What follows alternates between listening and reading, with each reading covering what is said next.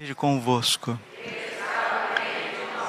Proclamação do Evangelho de Jesus Cristo segundo Mateus.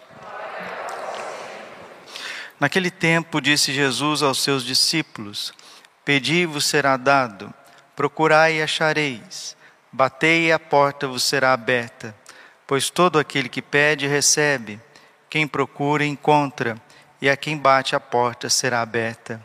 Quem de vós dá ao filho uma pedra quando ele pede um pão? Ou lhe dá uma cobra quando ele pede um peixe? Ora, se vós que sois maus sabeis dar coisas boas aos vossos filhos, quanto mais o vosso Pai que está nos céus dará coisas boas aos que lhe pedirem. Tudo quanto quereis que os outros vos façam, fazei também a eles. Nisto consiste a lei e os profetas. Palavra da salvação. Ave Maria, cheia de graça, o Senhor é convosco. Bendita sois vós entre as mulheres. Bendito é o fruto do vosso ventre, Jesus. Santa Maria, Mãe de Deus, rogai por nós, pecadores, agora e na hora de nossa morte. Amém. Vinde, Espírito Santo, vinde por meio da poderosa intercessão do Imaculado Coração de Maria, vossa amadíssima esposa. Podemos sentar um pouquinho. Jesus, manso, humilde de coração. Ó Senhor, de coração eu vos dou graças, porque ouvistes as palavras dos meus lábios. Perante os vossos anjos vou cantar-vos, e ante o vosso templo vou prostrar-me. Toda a liturgia hoje fala da oração, da adoração, de estar na presença de Deus. A rainha Esther faz uma das orações mais bonitas da Bíblia, e ela conclui assim: Esther, capítulo 4, versículo 17. Vem, pois, em meu auxílio, vem auxílio da minha orfandade, põe em meus lábios um discurso atraente quando estiver diante do leão, e muda o seu coração para que odeie aquele que nos ataca, para que este pereça com todos os seus cúmplices, e livra-nos da mão dos nossos inimigos, transforma o nosso luto em alegria e nossas dores em bem-estar. A rainha Esther está rezando, Davi no Salmo está rezando, Jesus no Evangelho está falando da oração. Mateus 7,7: Pedi e vos será dado, procurai e achareis, batei e a porta vos será aberta, pois todo aquele que pede recebe, quem procura encontra, e a quem bate a porta será aberta. Jesus está falando do poder da oração. E a oração ela tem muito poder porque ela é um pedido de socorro a Deus. É o que o salmo está dizendo para nós. Salmo 37. Naquele dia em que gritei, vós me escutastes, ó Senhor. Naquele dia que orei, naquele dia que supliquei, naquele dia em que rezei, vós me escutastes, ó Senhor. Não existe um gemido do nosso coração, um balbuciar da nossa alma que não é ouvido por Deus. A única oração que Deus não ouve é aquela que você não faz. E mesmo quando você não reza, Deus sabe das tuas necessidades. Mas como nós precisamos ser catequizados, como que nós precisamos ser reevangelizados aqui onde se fala de oração, onde se fala de piedade, de confiança em Deus nesses tempos difíceis que estamos vivendo. Eu gostaria de mostrar algumas coisas para vocês, o beabá, o passo a passo de como ser católico de como receber essas graças que Esther está suplicando de Deus, que Davi está suplicando de Deus e que Jesus está dizendo no Evangelho que o Pai quer nos dar. O Pai quer abrir as portas, o Pai quer nos dar, o Pai quer que nós o encontremos. Mas como? Como? Por que, que eu rezo e não encontro a graça de Deus? Mentira, mentira. Encontre a graça de Deus sim, porque qualquer pessoa que está rezando, nem que seja uma oração muito mal feita, já é a graça de Deus agindo no seu coração. Agora, se a gente realmente quer uma transformação do coração, da vida, das atitudes, precisamos ser católicos de verdade. Padre, quem que nos ensina a ser católicos de verdade? Os santos, os santos. Jesus é o santo dos santos e ele instituiu a igreja com os seus santos apóstolos. Fora Judas que o traiu, Matias, todos os doze apóstolos são santos, canonizados, mártires, com exceção de São João. Homens totalmente transformados, santificados pelo poder de Deus. E esses doze homens, eles evangelizaram a face da terra todinha, por todos os cantos, eles fizeram discípulos, fizeram cristãos, batizaram, ensinaram aquilo que Jesus prescreveu. E essa força é tão grande que nosso Senhor disse para Pedro, Mateus 16, 18, que as portas do inferno não prevalecerão contra esse mandato que ele deu a esses homens, chamado Igreja Católica. Nada e ninguém é capaz de destruir a Igreja Católica, a não ser nós mesmos. Nós não destruímos a igreja, mas nós destruímos os membros da igreja que somos nós. Quem está fazendo essa ruaça com a igreja santa e católica somos nós católicos. Se nós assumíssemos, assumíssemos o nosso papel de católico, nós seríamos santos, seríamos melhores. As graças de Deus, o favor de Deus, esta vida divina em nós transbordaria nos nossos poros e o mundo não estaria do jeito que está. Mas precisamos recomeçar, recomeçar do zero. Esther está dizendo: para o Senhor vir, vir em auxílio da sua orfandade, porque ela não tem nada e ninguém. Ela só pode contar com o Senhor.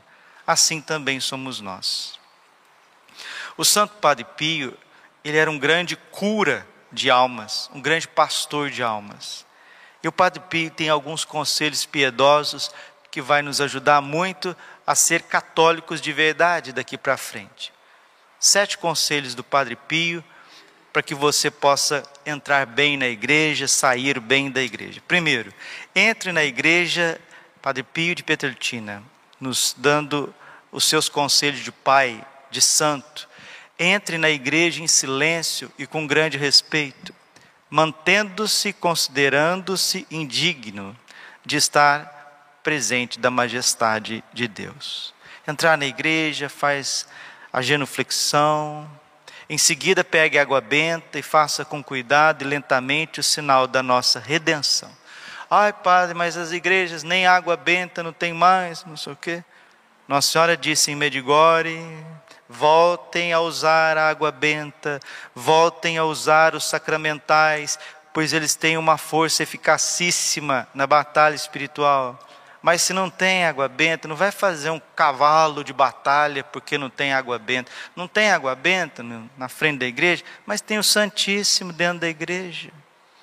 Faça o sinal da cruz, bem feito, encontre o seu lugar. Terceiro, ao encontrar um lugar disponível, preste tributo da sua oração e da sua adoração a Jesus sacramentado. As pessoas entram na igreja e saem como se não tivesse Jesus sacramentado no sacrário. Quarto ensinamento do Padre Pio para a gente ser bom católico, receber os favores de Deus e santificar a nossa vida e depois disso poder servir a Deus e o próximo. Participando da Santa Missa e as sagradas funções, sagradas funções, né? Coroinhas, acólitos, leitorinhas, ministros, cumpra com todo respeito o ato religioso com a maior devoção. Quinto, ao rezar em grupo, em casa, em família, pronuncie claramente as palavras da oração, respeite as pausas e nunca se apresse. Tem gente que vai rezar em grupo, a hora que você está, Ave Maria, o ciclano já está terminando, lá, cheio de graça, Senhor é convosco uma falação, uma, grita, uma gritaria, um negócio alto, afetado, cheio de, de, de, de ansiedade. Olha o Padre Pio mostrando como que a gente deve rezar. Seis, ao sair da igreja, haja com recolhimento e calma. Já viu como é que as pessoas saem da igreja? Saia assim, nem, nem saia com recolhimento e calma. Primeiramente, saúde Jesus sacramentado, pedindo-lhe perdão pelas faltas cometidas na presença dele, e nunca saia antes de lhe pedir e receber a sua bênção paternal. Padre Pio conversava com Jesus no sacrário, como a gente conversa com o pai, com a mãe, com o filho, com a filha, com o irmão, com a irmã, é uma pessoa divina. Jesus está aqui presente no sacrário. Sétimo, já fora da igreja, comporte-se como todo seguidor do Nazareno deveria fazer. Sobretudo, tem uma grande modéstia, modo de se vestir. Sobretudo, tem uma grande modéstia em tudo, porque a modéstia é a virtude que, melhor do que qualquer outra, revela as feições que está dentro do coração. Tem gente que é piedosinho só na igreja, saiu dali para fora, misericórdia. Não, é para, é para continuar com a modéstia. As mulheres, Nossa Senhora já disse, Nossa Senhora já disse em inúmeras, inúmeras mensagens dela, minhas filhas, eu quero que vocês se vistam corretamente. Misericórdia, Senhor. Vejam como as mulheres estão vestindo, que é uma, uma conversão realmente. Eu estou falando hoje, eu estou falando somente para os católicos. Padre, mas e aqueles que não são católicos? Louvado seja Deus se chegar no coração deles, melhor ainda. Mas eu estou falando para os católicos. Veja como as nossas crianças se vestem, as menininhas, como que, se, como que pais vestem as criancinhas padrinhos, madrinhas, tio, tia, como que veste as menininhas, já com 7, 8 anos, 10 anos.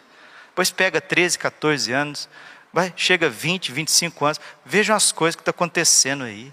E chega que corpo tudo cheio de tatuagem, de piercing, tudo barriga de fora, perna de fora, decote de fora, cabelo pintado de azul, amarelo, roxo, sei lá, cor de, de, de arco-íris. O que, que é isso, meu Deus do céu? Onde nós vamos parar com isso? Então é preciso viver a modéstia em tudo. Então aqui o Padre Pio está só nos introduzindo para como nós devemos comportar ao entrar na igreja.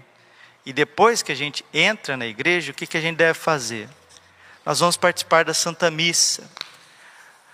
A liturgia de hoje está falando do poder da oração, que quando você se você recorre a Deus, você busca Deus, você encontra. Você pede, você é ouvido.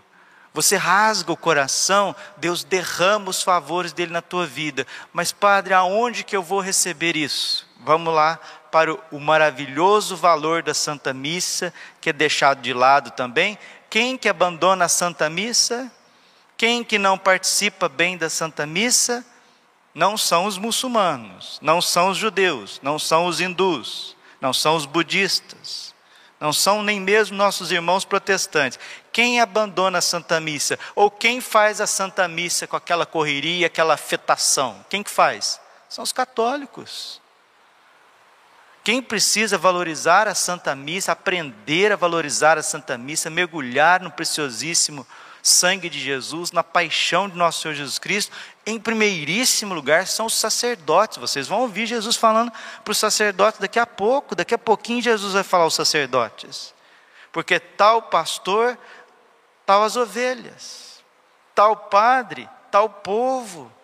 Não adianta, a renovação do mundo passa pelo coração dos sacerdotes. E os sacerdotes santos nos ensina como participar da Santa Missa. Santo Agostinho. A Santa Missa é o sacrifício do corpo e do sangue de nosso Senhor Jesus Cristo oferecido em nossos altares em memória do sacrifício da cruz. Papa Pio XII dizia: cristão, católico, quando fores à missa, é ao Calvário que ides. O santo sacrifício da missa é oferecido, primeiro, para adorar e glorificar a Deus, para agradecer a Deus todos os benefícios recebidos. Três, para obter de Deus o perdão dos nossos pecados. Quatro, para pedir a Deus graças e favores. Continua Santo Agostinho. Na hora da morte, as missas que houveres assistido serão a tua maior consolação. Um dos fins da Santa Missa é alcançar para ti o perdão dos teus pecados Padre, a missa perdoa os pecados? Todos, todos, exceto os mortais. Os mortais precisam passar na confissão. Mas as consequências dos pecados, chamado penas, a Santa Missa vai sufragando, a Santa Missa vai livrando. E essas coisas preciosas parece que não têm valor. As pessoas querem fazer do catolicismo um fast food, né? Venha se adaptar a mim, com a minha correria, com o meu materialismo e a minha hipocrisia. Venha se adaptar a mim. Aí assim, eu até, até assim eu penso em ser cristão. Fora disso, se não for assim, eu abandono, vou embora. Por isso que a igreja está vazia em muitos lugares, vazia. Por isso que a igreja está triste em muitos lugares, por, por isso que a igreja não tem vocação em tantos lugares jogaram o que é santo aos cães, deram as pérolas aos porcos. Precisamos retornar, precisamos mudar de vida, precisamos valorizar o que os santos valorizaram. Em cada missa, diz Santo Agostinho, pode diminuir a pena temporal devido aos teus pecados, pena essa que será diminuída na proporção do teu fervor. Participando com devoção à Santa Missa, prestas a maior honra à santa humanidade de Jesus Cristo, presente no Santíssimo Sacramento e com o seu amor. Ele se compadece de muitas das tuas negligências e omissões, perdoa os teus pecados veniais não confessados, dos quais, porém, te arrependes. Preserva-te de muitos perigos e desgraças que viriam à tua vida, que te abateriam diminui o império de Satanás sobre ti, sufraga as almas do purgatório da melhor maneira possível. Uma só missa que houveres participado em vida será mais salutar que muitas que os outros participarão por ti depois da morte. Será ratificada no céu a bênção que o sacerdote te dá na Santa Missa. Santo Agostinho. Segundo, Santo Tomás de Aquino, o martírio não é nada em comparação com a Santa Missa. Pelo martírio, o homem oferece-se a Deus. Na Santa Missa, é Deus que se oferece pelo homem. A Eucaristia é o milagre supremo do Senhor, é o dom soberano do seu amor. Santo Tomás de Aquino está ensinando isso. Agora, Santa Matilde ensinando: Todas as missas têm um valor infinito, pois são celebradas pelo próprio Senhor Jesus Cristo, com uma devoção e amor acima do entendimento dos anjos e dos homens, constituindo o meio mais eficaz que nos deixou nosso Senhor Jesus Cristo para a salvação da humanidade. Agora, São Bernardo, fica sabendo, ó cristão, que mais se merece participar devotamente de uma só missa na igreja do que distribuir todas as riquezas aos pobres e peregrinar a terra inteira. Então, outro, outro clamor do céu é para os católicos, católicos que não vão à missa. Católicos, tem gente já com 60, 70 anos, homens, homens com 60, 70 anos, não pisa na igreja de jeito nenhum. Coitado desse senhorzinho, coitado dessa senhorinha que não vem na igreja, desse jovem que não vem na igreja. O jovem, o adolescente ainda está no processo. Agora, o que tem de senhor com 70 anos, 65 anos, com uma dureza de coração, se diz cristão, não, na igreja eu não vou, não piso na igreja, eu rezo em casa. Eu tenho dó do Senhor, meu, meu, meu caro irmão, eu tenho dó do Senhor. Volte para a igreja católica, volte a participar da Santa Missa. São Lourenço diz assim: Nenhuma língua humana pode exprimir os frutos de graças que atrai o oferecimento do sacrifício da Santa Missa. São João Maria Vianney, agradeçamos, pois, ao Divino Salvador por ter nos deixado este meio infalível de atrair sobre nós ondas da divina misericórdia. A Santa Missa é uma embaixada Santíssima Trindade de inestimável valor, é o próprio Filho de Deus que se oferece a nós. São Martinho de Cochrane, ele diz assim: a Santa Missa é o presente mais precioso e mais agradável que podemos oferecer à Santíssima Trindade.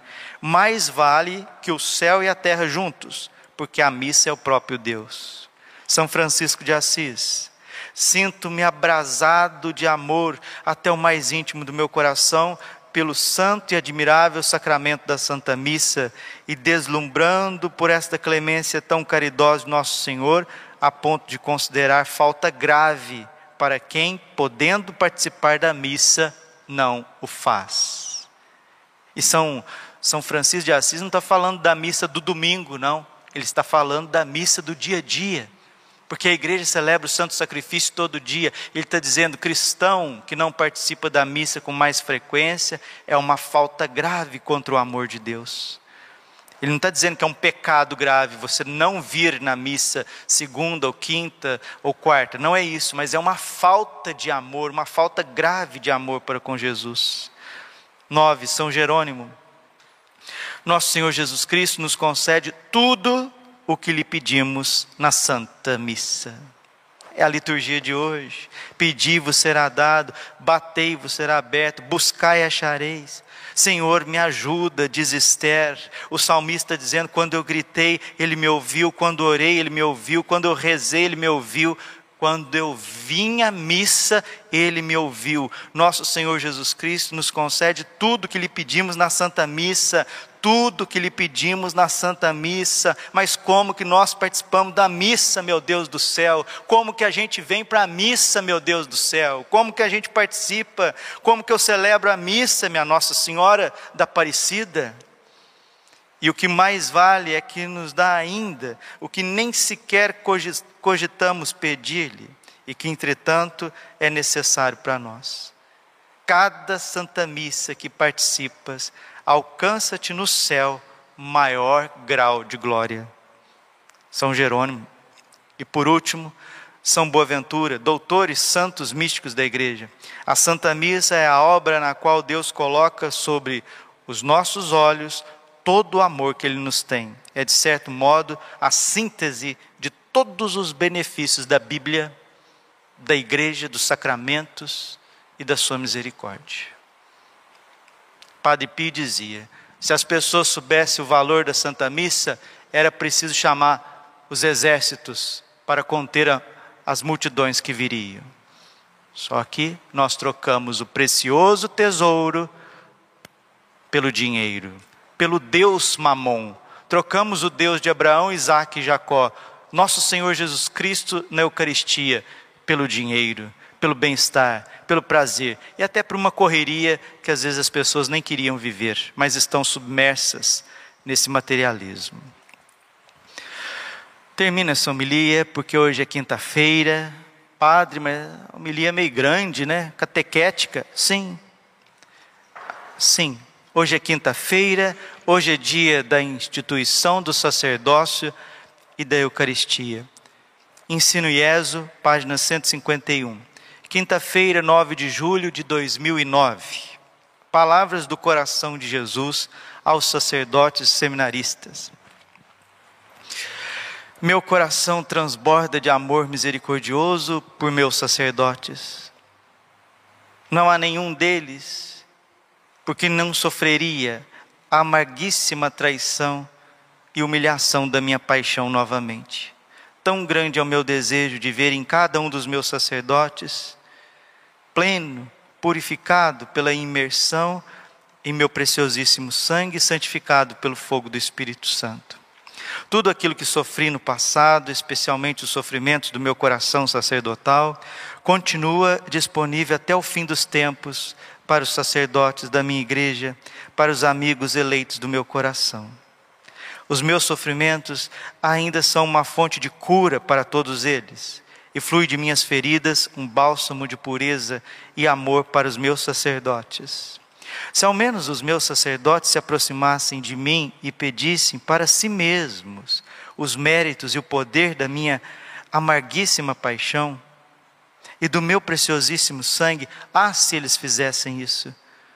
Houve momentos em minha paixão, diz o Senhor, os mais obscuros de todos, em que o meu coração foi esmagado, como as uvas são esmagadas para a produção do vinho, sob um peso de angústias que as palavras não podem descrever. Era quando eu sofria especialmente pelos meus sacerdotes. Eu os vi passando diante de mim, uma procissão quase infinita que seguia até o fim dos tempos. Eu vi os pecados de cada um deles, cada uma de suas traições, cada um de seus sacrilégios, sua frieza de coração. Eu vi também aqueles que viviam e caminhavam na luz, estes que eram a minha consolação. Em cada um deles eu vi a influência da minha puríssima mãe. Ela os conformou para mim e continuará a fazê-lo até o último sacerdote que seja ordenado e os sacramentos que dei à minha igreja passem a este mundo e chamem e a chama da glória que significa no tempo. Eu olhei nos olhos de cada um dos meus sacerdotes. Em alguns vi um amor ardente e um desejo de agradar-me em todas as coisas. Em outros vi um espírito mercenário, uma incapacidade de submeter-se à ordem necessária da minha igreja para lograr os mistérios para os quais ele nasceu, do meu lado ferido, recebeu o Espírito Santo. Na terça hora do Pentecostes. E ainda outros viam uma terrível indiferença, a perda do seu primeiro amor, a traição de tudo que o meu sacerdócio representa. São estes que adicionaram imensurável dor aos sofrimentos que enfrentei. Peço às almas sacerdotais que me consolem e reparem aquilo que ainda está faltando numa parcela dos meus sacerdotes. Pela frieza de muitos, eu peço o vosso amor uno e benévolo. Pela indiferença de muitos, eu peço o vosso santo zelo. Pela irreverência de muitos, eu peço a vossa consciência renovada na minha majestade divina e da santidade que beneficia os meus santuários. O tempo tem a sua medida e passará rápido. Que meus sacerdotes retornem a ferida em meu lado, que eles sigam o feixe de luz que brilha na minha face eucarística para atraí-los à minha presença. Eu espero por todos eles Desejo profundamente Sua companhia e consolação, que só eles podem oferecer ao meu coração atravessado. Em todas as páginas desse belíssimo livro, Ensino e Êxodo, que são as revelações mais recentes do Sagrado Coração de Jesus, Jesus está dizendo que o mundo depende da adoração eucarística de cada padre, de cada padre se os padres começarem a adorar o Santíssimo Sacramento, Jesus os curará, os renovará, os transformará. E quando os fiéis se aproximarem de um padre assim, eles serão convertidos e santificados. Esse é o remédio, não existe outro. Glória ao Pai, ao Filho e Espírito Santo, como era no princípio, agora e sempre. Coração imaculado de Maria, confiança, saúde e vitória. Amém.